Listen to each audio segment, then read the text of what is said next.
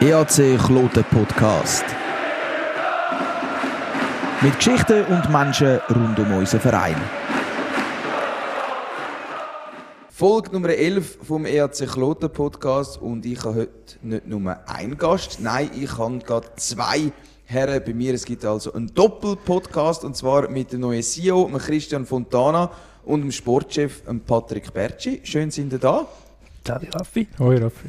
Christian, ich will gerade mit dir anfangen. Du bist das neue Gesicht auf der Geschäftsstelle und bist auch neu beim EAC Kloten. Sag mal, was hast du für einen Bezug zum EAC Kloten? Was hast du für einen Bezug allgemein zu der Stadt Kloten? Wer bist du? Was machst du? ja, wer bin ich? Was mache ich? Also, ich, ich bin schon seit äh, ganz vielen Jahren in Kloten daheim. Ich habe da meine Frau kennengelernt, eine Urklotnerin. Und äh, wir, sind, wir sind da verwurzelt äh, und schon seit ewig auch im Stadion. Das führt mich gerade zu der nächsten Frage. Seit wann besuchst du Spiel vom EAC Kloten? Bist du auch schon seit Kindheit, also wie ich, seit Kindheit Fan? Oder ist das erst mit der Zeit dann gekommen? Ja, das hat schon auch ein bisschen etwas mit, äh, mit meiner Frau etwas zu tun, muss ich ganz ehrlich sein. Ich habe, ähm, wie man so im Dialekt ja ein bisschen kann, nein, bin ich nicht da aufgewachsen.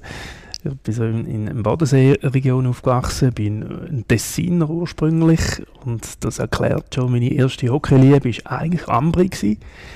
Ähm, und immer noch Sympathisant, aber äh, in den letzten Jahren ist es wirklich einfach in Kloten passiert und um mich auch passiert und die Farben sind ein fester Teil von meinem Herz und eben auch da, dass ich schon ewig da bin. Gut, Ambri, das können wir eigentlich noch verkraften als Kloten-Fan, das ist nicht allzu schlimm. Aber du bist einfach in den letzten Saisons auch immer oft im Stadion gewesen als Fan oder hast du noch andere Funktionen im Verein gehabt?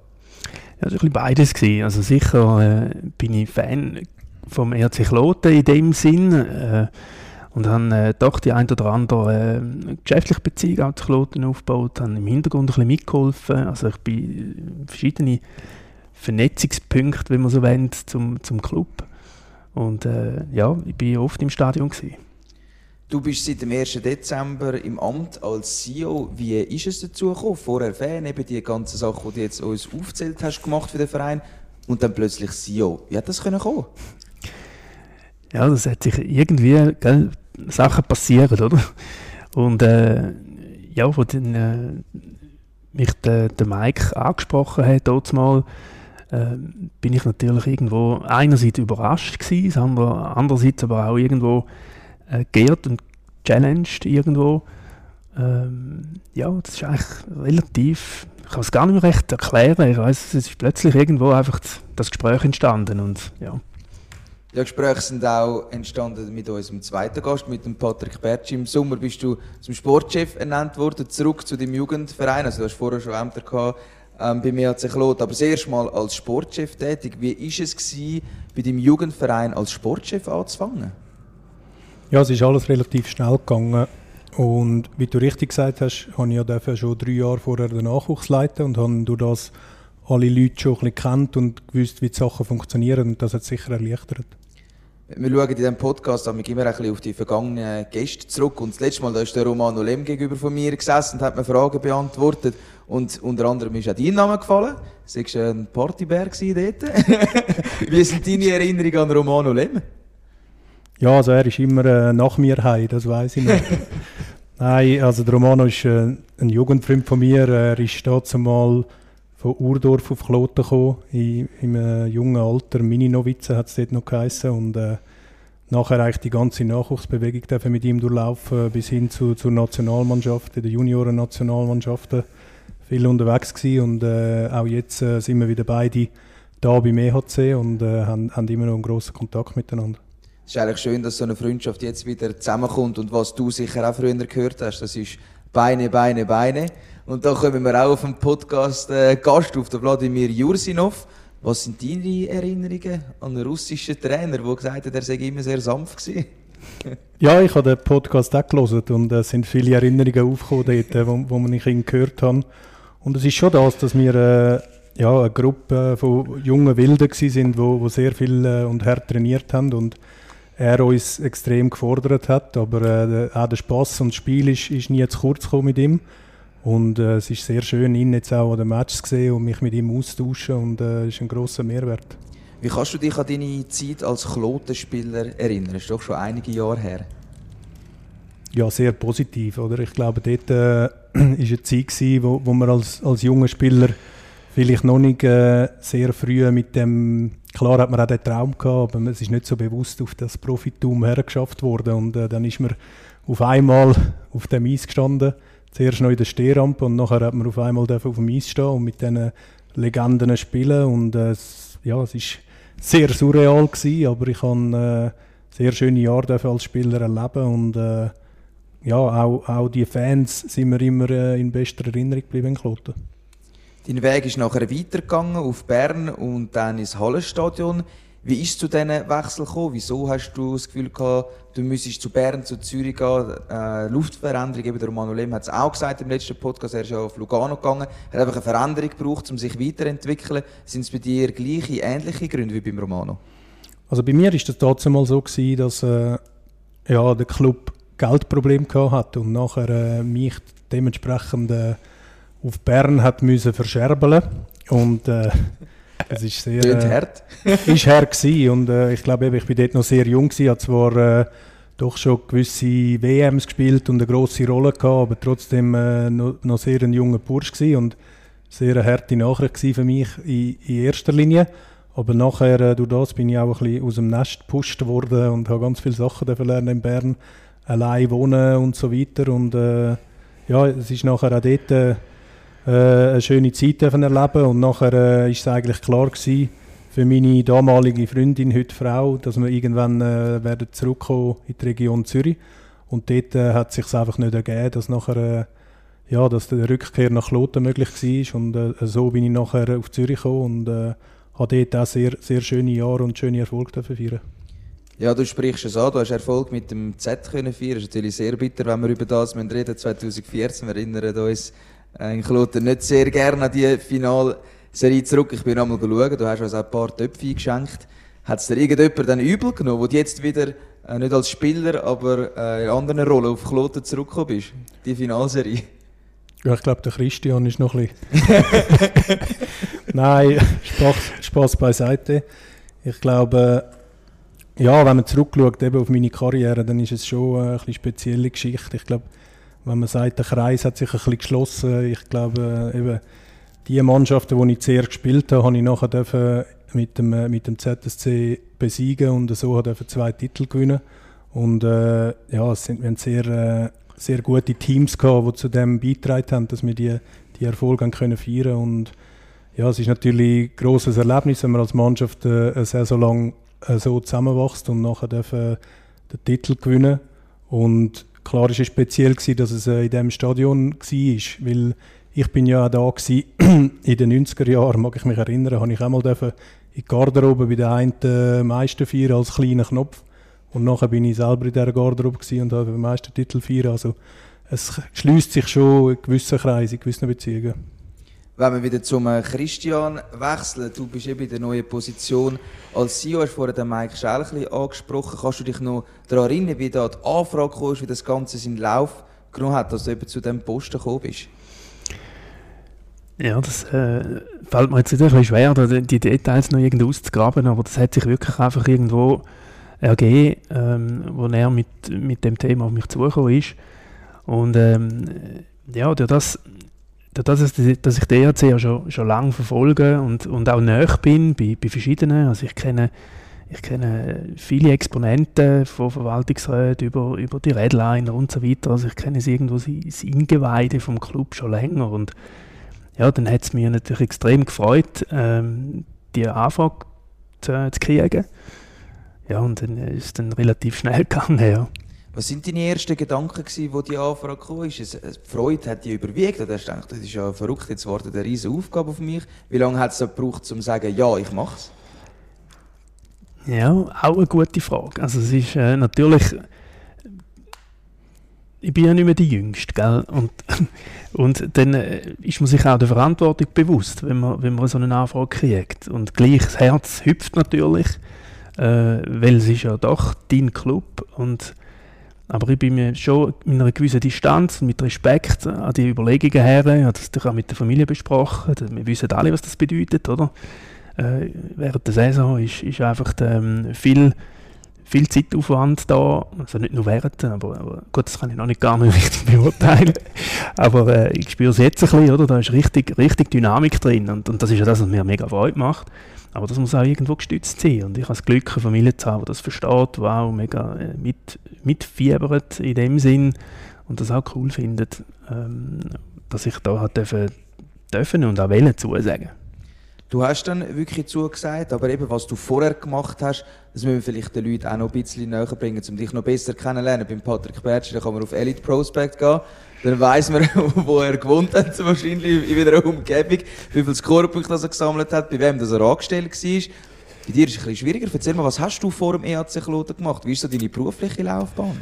Ja, also wenn man auf Elite Prospect wird, wird googlen, dann nachher wird man nicht wirklich viel Gutes finden. Nicht einmal Viertliga? Gar nicht. Man findet nichts wirklich. ich bin ein Tennisspieler, also von früher, aber das äh, findet man dort wirklich nicht. Und wie war es eben beruflich? Gewesen? Wo bist du vorher, gewesen, vorher tätig gewesen, dass du eben nachher auch in diese CEO-Position reinwachsen konntest?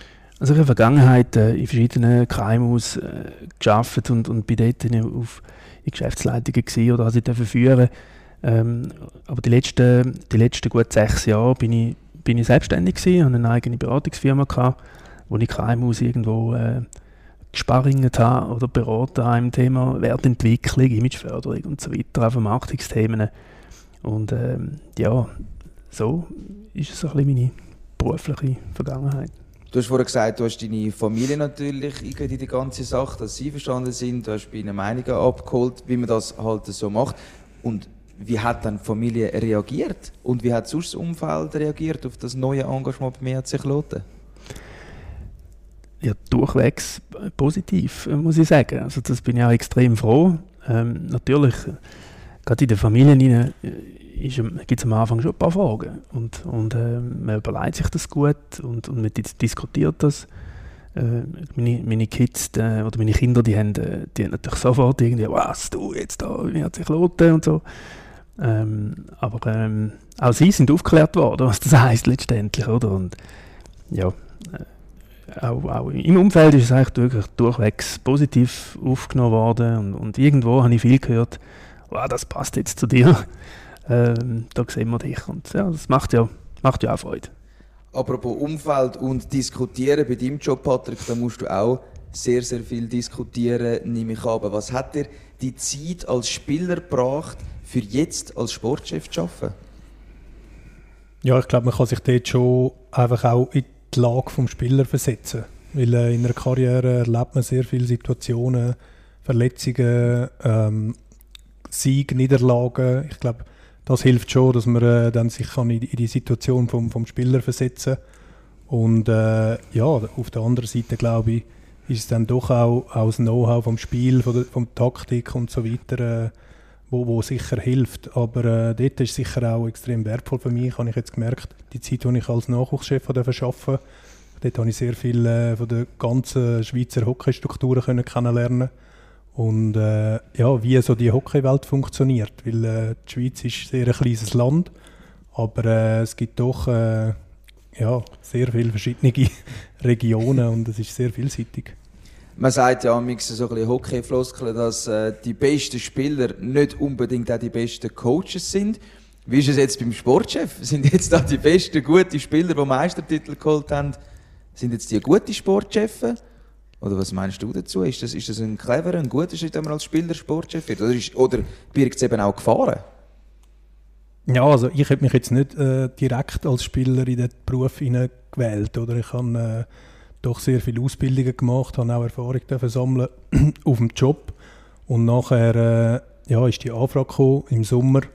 Und äh, was mich sicher auch dazu bewogen hat, ist, äh, die letzten zwei Jahre mit Corona sind sehr äh, abreibend gewesen gerade im, im Nachwuchsbereich. Und ja, jetzt ist es wieder mehr um Sport gegangen und äh, das hat mich extrem gereizt und äh, ja, bin sehr froh, dass ich, dass ich die Challenge angenommen habe. Das ist natürlich die Frage, die eigentlich auf dem Tisch liegt. Eben, hast du nach deiner Karriere oder schon während der Karriere gewusst, du willst im Hockey bleiben, du willst mal Sportchef sein, aber so wie ich jetzt rausgehört habe, ist das eigentlich nicht zur Debatte gewesen, Sportchef werden. Wie hast du dich dann trotzdem zu dem Schritt bewogen? Oder was hat dir gesagt, doch, Sportchef, das wäre eigentlich noch ein cooler Job, das würde ich gerne machen bei mir EHC Kloten? Ja, also ich glaube, eben, der, der Job ist ja wirklich sehr äh, rar gesagt, sage ich mal. Und äh, ja, die, die Möglichkeiten ergeben sich oder ergeben sich nicht. Ich glaube, nach der Karriere geht es sicher darum, zum wieder, äh, sagen mal, Fuß fassen im richtigen Leben. Und äh, das habe ich mit, mit kleinen Schritten können machen. Aber äh, die Erkenntnis, dass ich im Hockey bleibe, ist dann doch ziemlich schnell gewachsen und äh, habe nachher die Möglichkeit bekommen, mit dieser Anfrage zum zurück auf Kloten zu kommen und im Nachwuchsbereich etwas machen.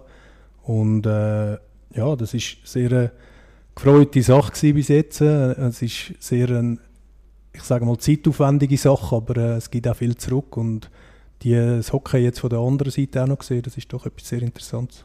Du sagst, es ist sehr zeitaufwendig. Eben, man kann sich ja eigentlich nicht bewerben als Sportchef. Es gibt ja nicht auch eine Lehre oder irgendetwas, was man machen kann oder das Lernen, das geht wie nicht. Was würdest du sagen, was muss man mitbringen als Sportchef? Und was ich mich auch immer gefragt habe, muss man wirklich 24-7 immer erreichbar sein? Ja, nein, 24-7 würde ich jetzt nicht gerade sagen, oder? Und äh, ich glaube, schlussendlich ist es äh, wie in vielen Bereichen geht es darum, äh, mit Menschen umzugehen. Und, äh, ich, bin, ich bin jemand, der sehr gerne Menschen hat. Und äh, ja, dann geht es darum, ein Team zu formen, das kann performen und oder verschiedene Teams, sage ich mal. Äh, nehmen wir den Coaching-Staff, nehmen wir den ganzen Staff ums Team herum, aber auch das Team, oder? Und ich glaube, das ist etwas, was mich extrem reizt, weil ich selber auch äh, immer ein Teamplayer bin. Und wie gesagt, das jetzt von der anderen Seite dürfen mitzuerleben, mitzugestalten, das ist genau das, was mich äh, gereizt hat und wo mir auch sehr viel Spaß macht. Würdest du auch sagen, das Netzwerk ist eigentlich das Wichtigste und das ist eigentlich auch das, was du eben von, als Spieler hast können mitnehmen. Du kennst so viele Leute im Schweizer Eishockey. Würdest du sagen, das hat dir auch geholfen beim Start jetzt als Sportchef? Ja, auf jeden Fall. Ich glaube, in, all diesen Jahren hat man sehr viel Kontakt können knüpfen. Ich glaube, äh, in beiden Ligen kenne ich alle, also ich glaube mit 70 Prozent von, von allen Sportchefs habe ich mal zusammengespielt, oder? Ja. Und, und, das ist, äh, das ist sicher so und äh, es ist ja auch nicht so, dass man da nur Konkurrenten ist, sondern dass man auch dort kann einen Austausch pflegen kann und äh, ja, wieder, wieder Leute eben von früher kennenlernen und das ist ja schon im Nachwuchs so gewesen. Und äh, das Netzwerk geht natürlich auch über, über Grenzen raus und äh, auch international kann man wieder die Kontakte also anzapfen, wo man, äh, wo man früher geschlossen hat. Was ist deine erste Saison als Sportchef? Du hast jetzt viel erzählt, eben, was man muss machen muss, was man muss mitbringen muss, etc. Ist es dann wirklich auch so, wie du dir vorgestellt hast? Also, wo du die ersten Monate dann absolviert hast als Sportchef, hast du gedacht, mal so läuft der Alltag ab als Sportchef oder hast du das ein bisschen anders vorgestellt? Nein, das ist schon, wie ich mir das vorgestellt habe. Und ich glaube, das hat mich ja auch äh, bestärkt, äh, dass ich gewusst habe, dass ich in ein gutes Team hineinkomme mit, mit guten Leuten und ich habe äh, sehr, sehr schnell ein gutes Vertrauen gehabt, dass, dass gute Leute am Arbeiten sind und das hat es äh, sehr viel einfacher gemacht und so kann ich sagen, es ist so, wie ich mir das vorgestellt habe. Wenn man vom Team redet, Christian, auch auf der Geschäftsstelle, da ist natürlich ein Team beieinander. Wie war es für dich, gewesen, das erste Mal in die Geschäftsstelle reinlaufen als CEO?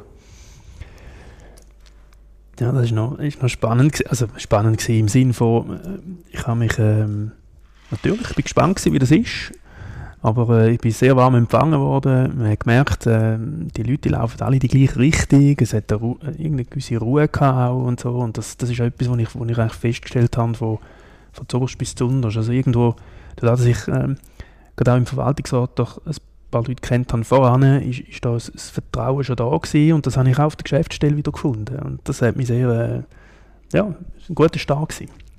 Wie muss man sich eigentlich einen ersten Arbeitstag vom CEO vorstellen? Und ich habe mich neu in das Büro gekommen, habe mir das Gipfel mitgebracht, habe die ersten Leute ein bisschen kennengelernt. ich denke, bei dir war es ein bisschen anders. Gewesen. Wie läuft das bei einem CEO, einen ersten Arbeitstag und dann noch beim Hockeyclub? Genau, also es ist so ein bisschen zu vergleichen. Du bist am Bahnhof, wartest auf den Zug. dann kommt ein TGW, du hebst die Hand raus, verwünschst einen Griff und bist weg. Irgend, irgendetwas so. Aber ähm, der erste Arbeitstag, der ist, natürlich sehr äh, eng mit, dem, mit, dem, äh, mit meinem Vorgänger abgelaufen, Pascal, und, und hat mir dann äh, wirklich einfach in die einzelnen Themen eingeführt. Und ich habe einen, einen sehr strukturierten äh, Laden vorgefunden, wenn man den so sagen. Es ist eigentlich alles gelaufen äh, und dann ist es darum gegangen und das ist, der, der Betty hat es vorher gut gesagt, oder? Menschen, äh, Menschen kennenlernen, das ist etwas vom Wichtigsten, wo, wo dann gerade sofort auch äh, am ersten Arbeitstag da war, wo ja, die haben auch Fragezeichen, gell? es kommt ein neuer, wie ist der so? Ähm, da denke ich, äh, ja, das ist einfach normal und menschlich, oder? Du sagst, es war alles eigentlich intakt. Hat es dann gleich Sachen gegeben, die du hast ändern wo du vielleicht hast anders machen wie der Vorgänger Pascal Signer? Oder ist es einfach ein Zug, der rollt und du bist darauf eben eingestiegen und es ist einfach ganz normal weitergelaufen? Ja, das ist definitiv äh, so. Da, äh, ich habe wirklich einen, einen, sehr, sehr gut organisierten Betrieb vorgefunden in allen Bereichen äh, und dürfen aufspringen und, und, und weitermachen äh, und, und auch lernen am Anfang. Oder? Ich komme nicht aus dem Profisportumfeld, äh, es ist für mich neu, bin darum extrem froh, äh, ich arbeite sehr mit dem Paddy zusammen, was den Sport betrifft. Ich lerne viel von ihm, was, was das anbelangt. Ähm, ja, genau gleich mit den finanziellen Zyklen, die im, im Sportumfeld ein bisschen anders sind, äh, wie, wie sonst in der Wirtschaft, wo ich, wo, wo ich herkomme. Ja, da gibt es viele Sachen zu lernen. Wie lange hast du so gebraucht, bis wirklich angekommen bist und eben die Dossiers einen Überblick darüber hast? Eben, es ist eine ganz neue Arbeit, wie du gesagt hast. Ich denke, das braucht schon ein bisschen Eingewöhnungszeit. Wie, wie, wie lange hast du da gebraucht für das?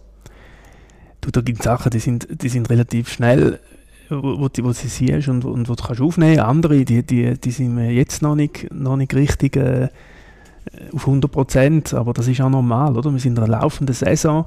Ich glaube, wir haben einen sehr guten Zeitpunkt verwünscht für den Wechsel. Ähm, äh, im, im äh, November, rein, Dezember, es ist eigentlich alles eingetütet, äh, es, äh, es, läuft alles, es ist ruhig. Ähm, ich habe das überall als sehr ruhig empfunden. Ich weiß nicht, wie das, äh, also auch das, was ich gehört habe, außen ist, ist das ähnlich abgelaufen. Ähm, aber gleich, es ist eine laufende Saison. Äh, Spiel, Spielbetrieb, kennenlernen, alles auffahren und so weiter. Also, ja. Eben, du sagst, es ist wirklich ruhig geblieben. Also, es ist eigentlich eine grosse Änderung, oder? Ein CEO, das ist nicht einfach irgendjemand, der gewechselt hat und dennoch ist es ruhig geblieben. Und wie ist es dann gewesen, das erste Spiel, wo du in die Stimo Arena gelaufen bist, nicht mal als Fan, nicht mehr sonst bei den Redliner irgendwo, sondern nein, du bist der CEO, Christian Fontana, läuft in die Stimo Arena. Wie war das erste Spiel? Gewesen? Magst du dich noch erinnern? Das finde ich eine spannende Frage und ich habe mir die Frage im Fall kurz nach dem Start bei mir gestellt und gesagt, wie wird jetzt das, oder? Weil ich bin eigentlich ein, ein recht emotionaler Zuschauer jeweils gewesen, habe mich da von den, von den Sportemotionen auch treiben und, und, und, und äh, ja, da habe ich mir das schon auch überlegt. Aber es ist tatsächlich ähm, wie ein Schalter. Du sitzt anders dort, es sind andere Gedanken, die du, wo du mitnimmst, ähm, weil du halt den Hintergrund kennst. Was sind es für Gedanken? ja, ist, was passiert jetzt genau im Spielbetrieb, ähm, Sicherheit zum Beispiel, ähm, wo, wo, ist jetzt der Sportchef, ähm, wo, wo schaut der zu, was macht denn der? Und so weiter. Äh, ja, sind, oder auch ein, ein Nadia, wo, wo der ganze Spielbetrieb äh, führt und organisiert, oder? Ähm, so Themen wie, es geht um das Drehkreuz nicht im Vorfeld und man muss das Drehkreuz irgendwie flicken oder weiss der Gucker was alles. Also, es sind tausend Sachen, wo, wo müssen funktionieren, damit so ein Spiel kann und das ist, das trägst du einfach irgendwo mit und dann sitzt du dort und schaust den Match irgendwie wie anders. Also nicht, nicht minder mit Emotionen in dem Sinn, aber du sind andere. Du schaust einfach anders, du schaust auf andere Sachen und das ja. ist der grösste Unterschied, genau. würde ich sagen. Patrick, mit was für Augen, mit welchen Perspektiven schaust denn du in ein Eishockey-Match?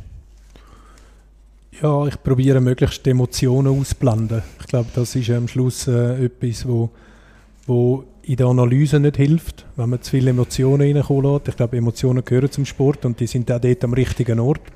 Aber äh, ja, ich konzentriere mich wirklich auf Fakten, auf äh, ja, Details, sage ich mal, weil ich bin überzeugt, dass auch im Detail am Schluss der Unterschied zwischen, zwischen Sieg und Niederlage liegt.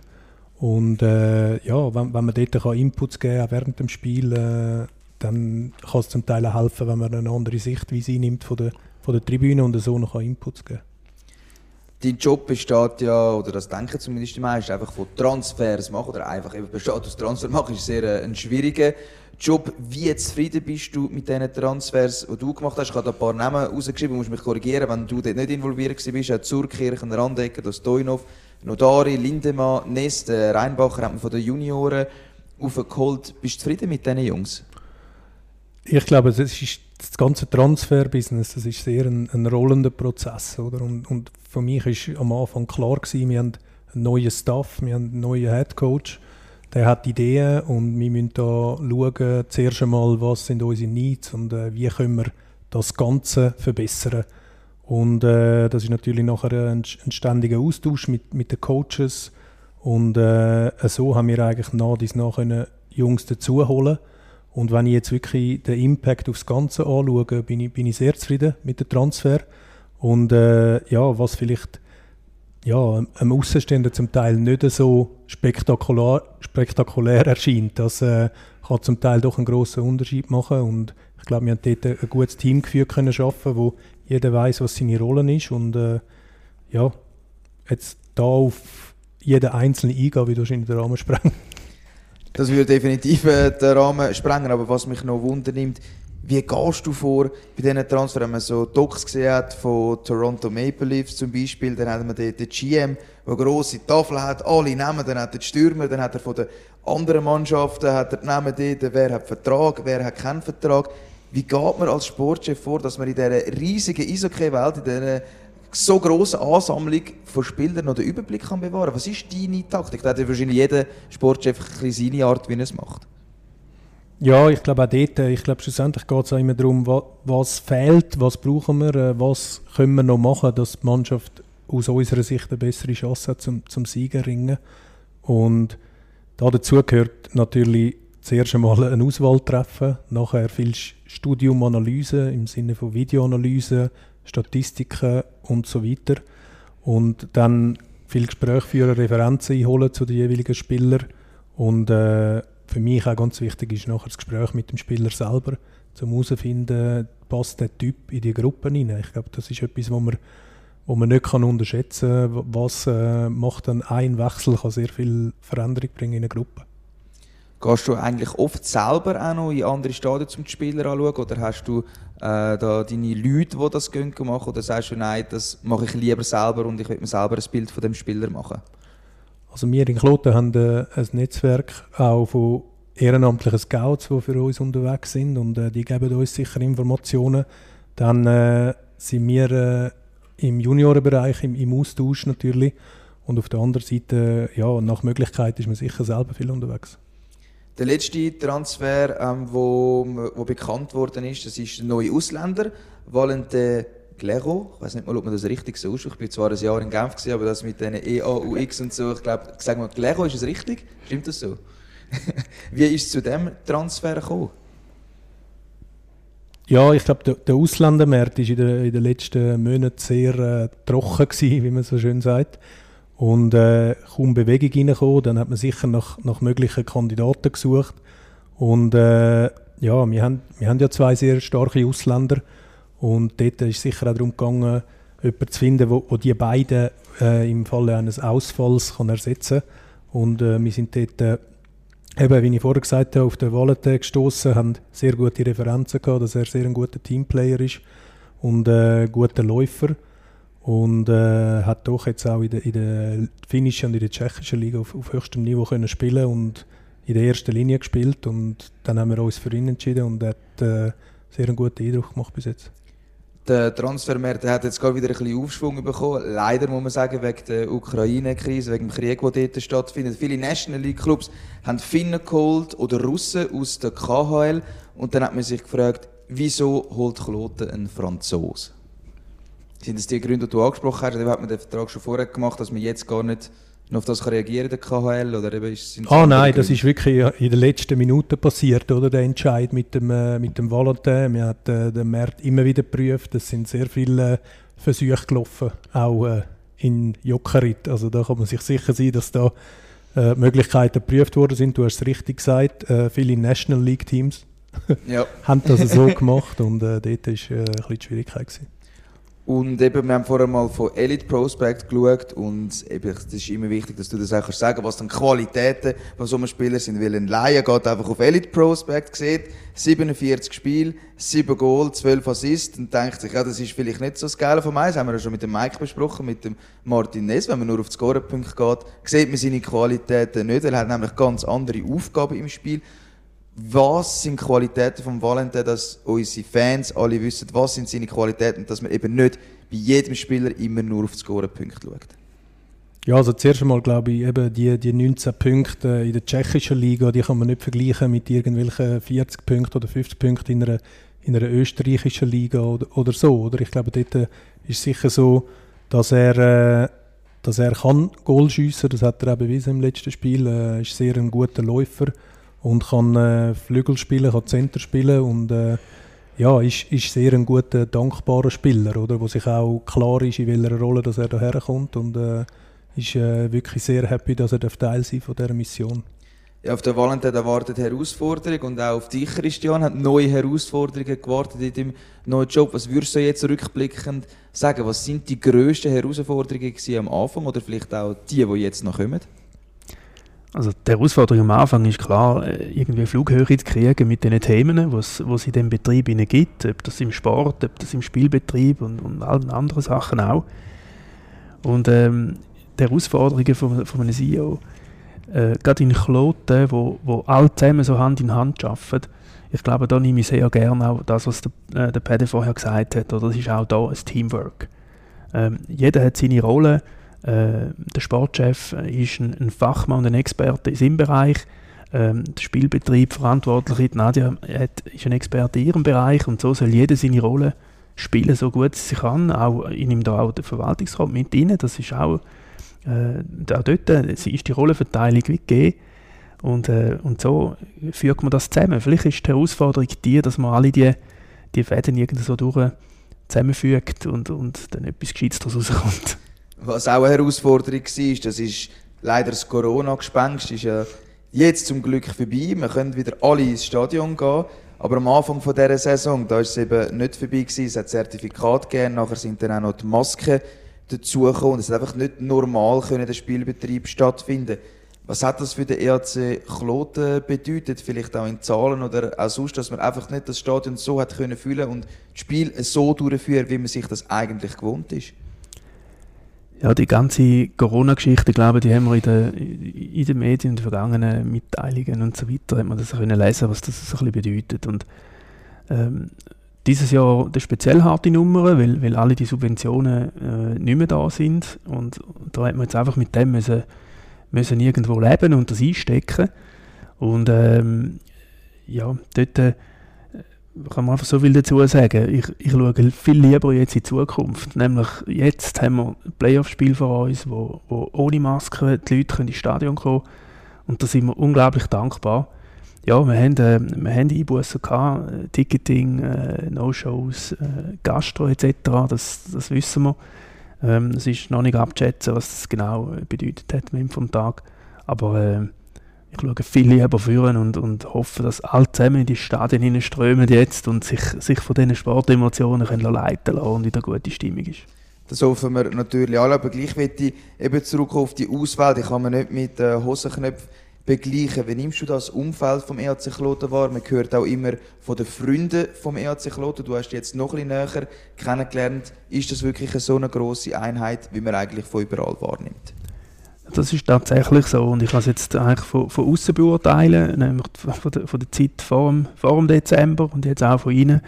Und das ist total stringent und, und, äh, und ist wirklich deckungsgleich. Also ich nehme sehr eine breite, eine große Breite wahr von Leuten, die, die den EHC unterstützen. Äh, angefangen oben durch beim Verwaltungsrat und Aktionäre, dann haben wir Freunde, dann haben wir verschiedene Gefäße und Menschen, die, die irgendwo den, den Club mittragen.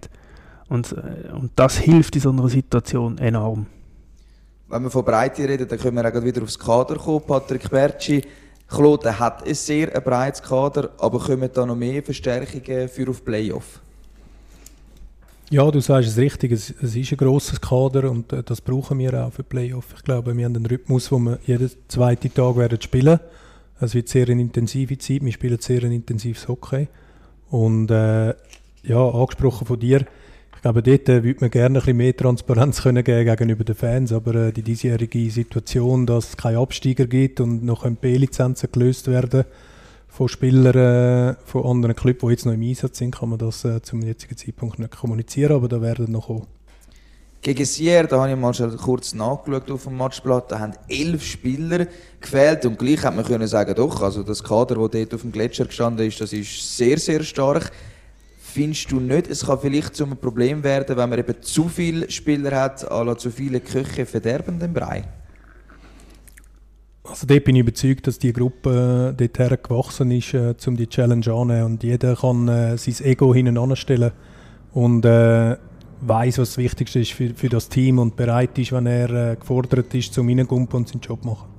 Wie war es eigentlich bei dir, als du noch Spieler warst? Du hast das natürlich auch erlebt, es sind äh, Spieler gegangen, es sind aber auch neue Spieler gekommen. Wie war das für dich, gewesen, wenn während der Saison neue Spieler gekommen sind? Wie hast du die aufgenommen? Bist du einer, gewesen, der dann besonders äh, mit diesen Jungs etwas unternommen hat, sie eingeführt hat ins Team, ihnen die Stadt gezeigt hat, was auch immer? Oder wie hast du das wahrgenommen, wenn neue äh, Spieler dazugekommen sind? Ja, das ist sicher sehr unterschiedlich, oder? Ich glaube, da gibt es sicher auch so ein bisschen die die Gruppe, ich sage mal die Jungen, die unter sich sind oder die Erfahreneren und äh, ja, bei mir ist das am Anfang äh, auch noch weniger gewesen, als ich jünger war, aber nachher äh, ist man sich dann bewusst, äh, wenn man auch selber einmal der Neue ist, oder? Ich glaube, das ist schon wichtig. Das ist äh, zu vergleichen, wie wenn man äh, irgendwo früher in eine neue Schule gekommen ist oder so, in eine neue Gruppe hineinkommen. Das hilft sicher, wenn man äh, da gut aufgenommen wird. Aber äh, wir haben da super äh, Leadership-Gruppe, die das übernimmt und äh, da fühlen sich alle schnell wohl in Kloten. Ja, ich denke, du Christian hast dich ziemlich schnell wohlgefühlt im Umfeld vom EAC Kloten. Jetzt ist die Regular Season vorbei. Wir sind auf Platz 1 mit einem Top-Punkteschnitt. Wie zufrieden bist du mit der Mannschaft, aber äh, wie zufrieden bist du auch mit den Leuten auf der Geschäftsstelle, die eben rund um den EAC Kloten alles geben? Ja, ich glaube, da, da kann ich nur, nur, Positives, nur Positives sagen. Und, und wenn wir bei der Mannschaft anfangen äh, wenn mit so einem Ergebnis äh, kannst du die Regular abschliessen, äh, dann sind eigentlich alle Fragen beantwortet. Ich denke, da sind wir wirklich auf einem super Weg. Ähm, das kann der, der beide sicher noch in der Tiefe rein argumentieren, aber äh, aus meiner Seite machen dort alle zusammen einen, einen super Job und, und wir sind auf dem, auf dem richtigen Weg.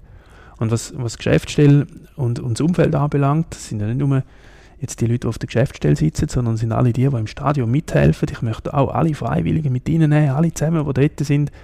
Ich glaube, dort, äh, auch dort äh, gilt es jetzt daran, die Energie aufzufahren. Ich bin wirklich mega zufrieden mit dem Team. Wir, wir arbeiten gut zusammen ähm, und, und, und sind auch bereit, jetzt in die, in die letzte Phase einzusteigen.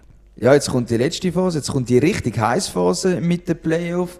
Wir nehmen jetzt heute am Montag auf, was erwartet Fans. Heute ist noch rausgekommen, dass man einen gemeinsamen Playoff-Pulli hat, auch mit den Stehplätzen zusammen. Das ganze Stadion dann in Blau erscheint, jeweils die Hause und natürlich auch auswärts. Es gibt verschiedene Plakate, die man abladen kann. Was erwarten die Fans sonst noch? Und wie willst du mit deinem Team schaffen, dass eigentlich das ganze Zürcher Unterland in Blau, Weiß und Rot erstrahlt? ja, da braucht es ja, da braucht es nur das Team und mich dazu, sondern da braucht es ja eben, wie gesagt, einen Haufen andere auch. Und ich denke, wie fühlen wir das Stadion? Ich glaube, wichtig ist, dass wir uneingeschränkt können Sport, Sportemotionen geniessen dass wir mit voller Begeisterung können, können das Produkt Hockey leben und ähm, die, all die, die Aktivitäten, die rundherum laufen, die, die, helfen, die helfen sicher mit. Ähm, ich hoffe, ich hoffe, dass der ein oder andere äh, sich überlegt, äh, wo vielleicht noch ein bisschen zögerlich ist jetzt, sagt, weißt du was, jetzt wollte ich Hockey schauen, ich muss jetzt ins Stadion, ich wollte es erleben. Und die sind herzlichst willkommen alle zusammen. Absolut, das muss so sein. Es muss wirklich jeder Einzelne und jede Einzelne muss da auf Kloten pilgern und die Playoff-Match schauen. Das ist ja so. Du erlebst jetzt die Playoffs als CEO. Wie fühlt sich das an? Kribbelt es schon ein bisschen? Ich habe gesagt, es ist Montag, es geht jetzt noch eine Woche, am Sonntag geht es dann los. Aber kribbelt es schon? Ich weiß nicht, ob es ein Kribbeln ist. Also ich freue mich sehr, dass es losgeht unter den Umständen, die wir jetzt haben. Das ist einmal, das habe ich jetzt schon zwei, drei Mal gesagt.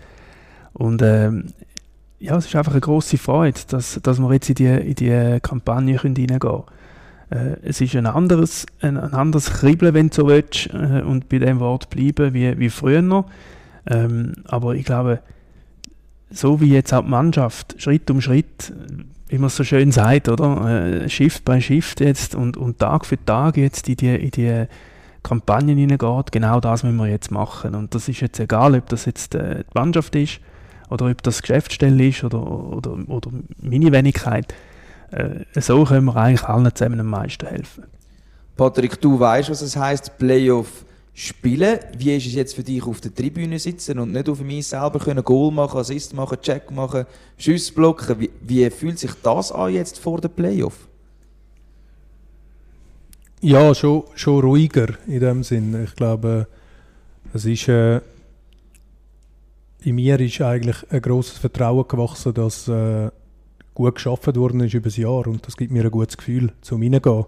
Ich glaube, man kann nicht äh, jetzt in dieser Woche noch alles ändern und umstellen und schauen, dass wir dann ready sind, sondern ich glaube, das war von Anfang an unser, unser Mindset, gewesen, dass wir jeden Tag, wenn hart an dem arbeiten und 1% näher kommen dorthin, dass wir nachher ready sind. Was würdest du sagen, wie wird das Team ready gemacht auf die Playoffs? natürlich ist man richtig heiß, aber man muss auch ein bisschen die Mischung finden, oder? dass man nicht übermotiviert ist und dass dann irgendwelche komischen Sachen passieren oder eben als Team darauf einstellen, wenn man halt mal ein Spiel verliert. Ja, das ist nicht der Weltuntergang, wir können es kehren. Was macht man da in einer Garderobe, um dann eben parat zu sein für die wichtigste Phase im Jahr? Eben, ich bin der Überzeugung, das ist etwas, das wächst über die ganze Saison. Dass das Team ready ist für genau so Herausforderungen. Und wie du richtig gesagt hast, ich meine, wir könnten jetzt eine Woche lang irgendwelche Slogans aufhängen und äh, irgendwelche Parolen machen und nachher sind wir 3-0 hin im ersten Spiel. Und was machen wir dann? Ich glaube, das ist etwas, äh, das Vertrauen in einer Gruppe, wo wächst, wo die Jungs nachher parat sind und auch parat sind für Widerstand. Und äh, die werden wir sicher auch haben. Und ja, wir freuen uns einfach auch drauf. Ich glaube, das ist auch etwas extrem Wichtiges, dass man die Zeit kann geniessen kann. Und der Christian hat es vorher gesagt, ich glaube jetzt gerade so, auch die Fans eine sehr harte Zeit gehabt mit Masken und, und Einschränkungen. Die einen nicht ins Stadion können, dass man das einfach auch gemeinsam kann geniessen kann und äh, die Euphorie zusammen entfachen und leben. Wie fest spürt man das eigentlich, der Zusammenhalt auch von den Fans? Also wenn man jetzt vorausblickt auf Playoff, man hat schon gesehen, der Regular Season, dann ist eigentlich fast jedes Spiel ein Heimspiel von Claude, jetzt sowieso, wo alle wieder mitreisen können, ohne Maske, wo der Support wieder voll da ist. Spürst du das auch als Sportchef und eben spürt das auch die Mannschaft, dass die Unterstützung den Kloten-Fans riesig ist? Ja, auf jeden Fall. Also das kann man nicht äh, genug rausheben, der Support, den man hat äh, nach all dieser schwierigen Zeit und äh, ja, wie alle treu geblieben sind und weiterhin gekommen sind. Und äh, ich glaube, wie gesagt, es hat Jungs gehabt, die nicht haben können kommen, aus äh, gewissen Gründen, wie wir alle wissen. Dann hat es solche gehabt, die wahrscheinlich am liebsten sich die Maske abgerissen haben, aber es nicht gemacht haben. aber äh, ja, alle haben äh, weiterhin am EHC treu gezeigt und äh, hoffentlich können wir jetzt äh, alle zusammen die Zeit geniessen und wirklich auch den Sport nutzen, um auch die, die jetzigen Themen vom Alltag wieder ein bisschen entfliehen. Du selber, du weißt ja, wie es ist, einen Meistertitel zu holen, den Kübel zu holen. Kannst du da auch noch ein bisschen etwas der Mannschaft mitgeben? Fragen dich auch gewisse Spieler, vielleicht auch Junge, so, ja, wie ist denn das? Wie, was muss ich vielleicht noch ändern? Was muss ich besser machen? Was ändert sich in den Playoffs? Kannst du da noch etwas von deiner Zeit als Spieler mitgeben? Nein, also ich glaube, dort ist schon so, dass ich bin ja nicht der Trainer. Also ich mache nicht die Aufstellung und äh, wir tun das alles so besprechen und äh, ich habe sicher einen Kontakt mit Jungs äh, in einer Regelmäßigkeit, aber äh, ja, ich sage, wenn es jetzt äh, um Details geht, dann ist sicher äh, der Chef dort im Lead und äh, wird, wird mit seiner anderen Trainer-Crew äh, den Job machen.